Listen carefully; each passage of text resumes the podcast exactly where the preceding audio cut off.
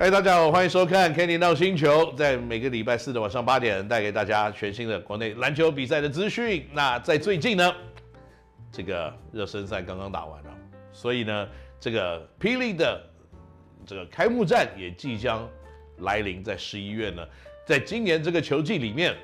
我相信很多球迷都已经期待高雄钢铁人有什么样新的表现。在去年的球季刚开始的时候呢，可能阵容没有非常的完整，可是到了后半段以后呢，就有在我左手边的这一位，Mr. 周怡翔先生的加入。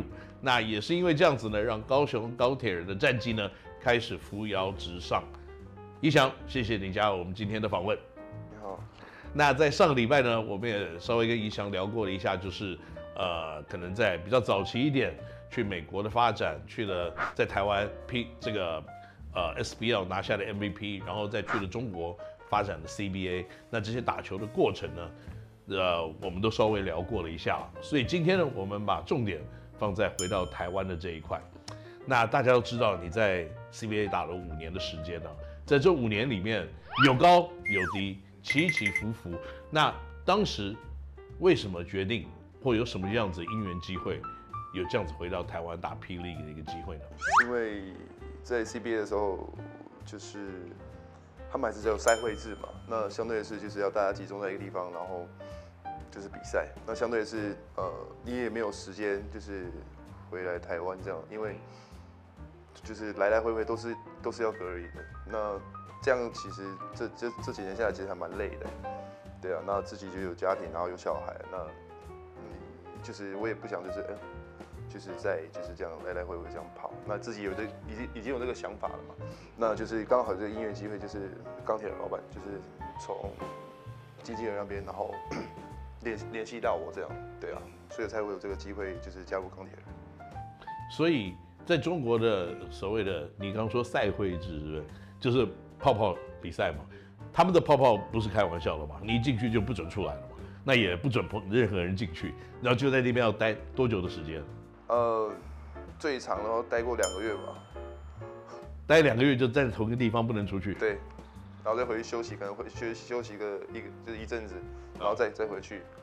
对，所以你在里面你只管吃睡住打球，就是很规律的生活，就是每天都一样啊。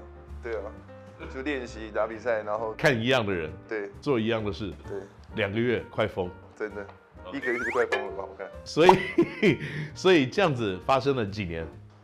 大概持续了两年了吧，两个球季。对，oh，OK，那所以也让你萌生了想回台湾这样子的一个想法。对，那你在这个时间点里面，你有注意台湾的 P. League 的发展吗？你有知道大概发大概是什么样子的状况？有，那时候去年的时候吧，就是第一第一第一个赛季的时候，就像啊，就是台湾终于是有自己的一个自然了。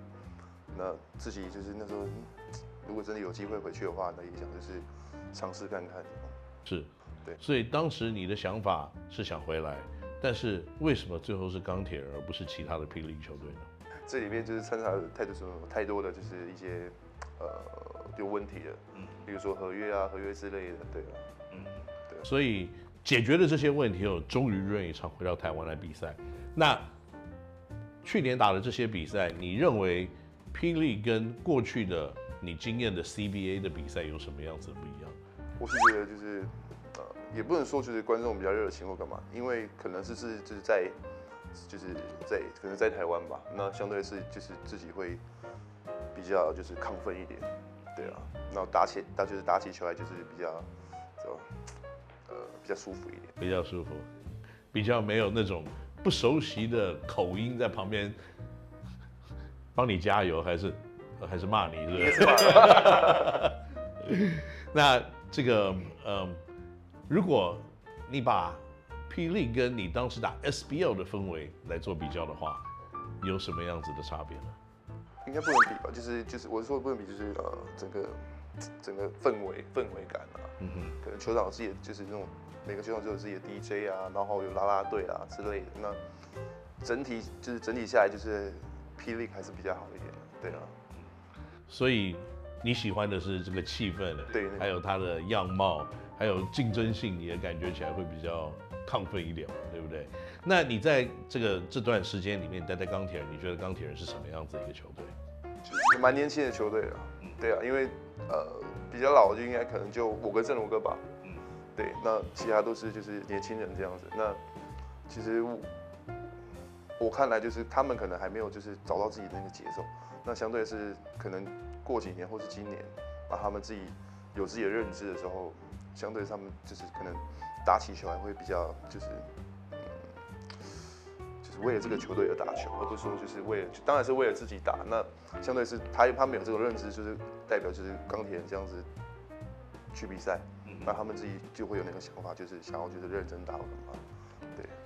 那你在这个球队有没有什么人跟你特别的好，或者你会常常会去找他，或者是你可以跟他讲一些心里的话？我看你跟这个林志伟两个人好像很好，是不是？对啊。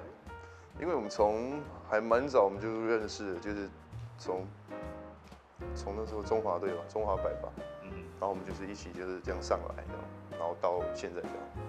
对，因为我看现在在换这个嗯休息室的座位的时候，那个管理就说：“哎，那个志伟坐在这个怡翔的旁边了。”这是这是你跟他讲的吗？还是要要求他一定要坐旁边？真的吗？对，OK。